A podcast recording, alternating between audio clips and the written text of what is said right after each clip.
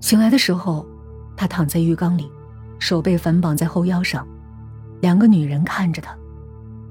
宋婉如流泪了，她后悔了。简慧珍笑笑：“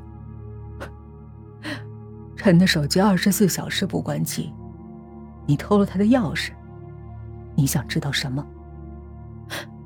张林是被你们害死的，对不对？他的死不简单。沈荣尖叫一声：“别提那个狐狸精，我哥不会喜欢她，哥哥只喜欢蓉蓉一个人，一辈子都会跟我在一起。还有你，你也想跟我抢哥哥？你的腿跟那个狐狸精的一样长，一样白。我恨你们这些人，我锯了你的臭腿！是因为你永远长不大是吗？”孙婉如鄙视的看着他，简慧珍手里的锯。是新买的，一步步走近。是的，他永远长不大。十九岁了，永远不能跟你们这些正常女孩一样。可是，他只要爱他的哥哥。你们这些女人，为什么就不能放过陈呢？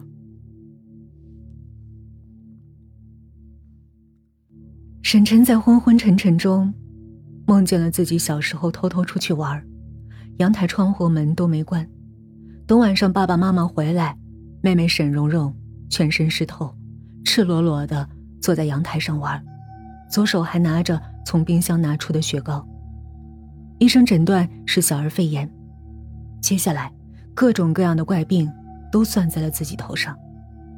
医生说他的身高永远只有三岁，修真娃娃。但智力正常，三十年左右的寿命。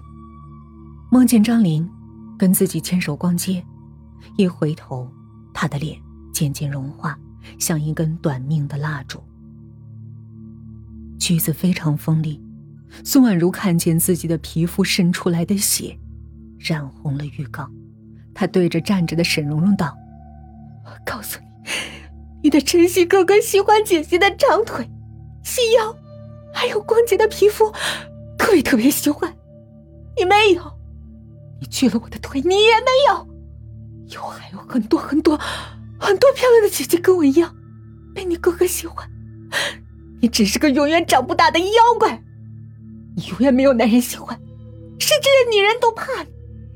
你这个自私的、心理变态的、永远长不大的妖怪，丑八怪，疯女人！锯我的大腿，你他妈的！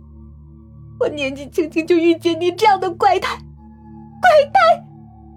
张林就是你们杀的，垃圾，一屋子的垃圾！你敢害我，我变成厉鬼要缠着你一辈子，让你们一辈子倒霉，一辈子怪病缠身，让你们求生不得，求死不能！沈蓉蓉丢下锯子，扑到母亲怀里哭：“我不是妖怪，我不是妖怪，哥哥爱我。”钱慧珍安慰着，帮忙擦着眼泪。孙婉如躺在浴缸里，意识渐渐模糊，耳边仿佛听见锯骨头的声音。咚的一声，门被撞开，张彩霞和何伟站在面前。来了，不就在楼下吗？怎么这么慢？防水手机关键是还是顶用的。张彩霞在病房里帮孙婉如打开窗户，一缕阳光照进来。他微笑着对着孙婉如道：“你腿没事儿，就是有点疤。谢谢你们。”孙婉如微笑。那家人呢？在警察局录口供，放心，他们逃不了。我们都是证人，人证物证都在。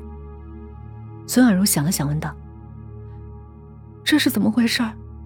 沈荣她真的是……不是这样，根本不是他们说的那样。沈荣的病在胎里就有。”因为父母是近亲，沈晨不是他们的亲生儿子，是他们买通护士在医院偷出来的。沈蓉蓉虽然体态畸形，可她智力正常，符合她的年龄认知。她也知道自己和别的女孩不一样，于是就开始躲进幻想里，幻想自己永远长不大，永远是个孩子。她精神早就出问题了。沈晨觉得解脱，这么多年的心结，总算被一个女生解开了。毕业那天，在校园门口，他和孙婉如相视而笑，仿佛心有灵犀。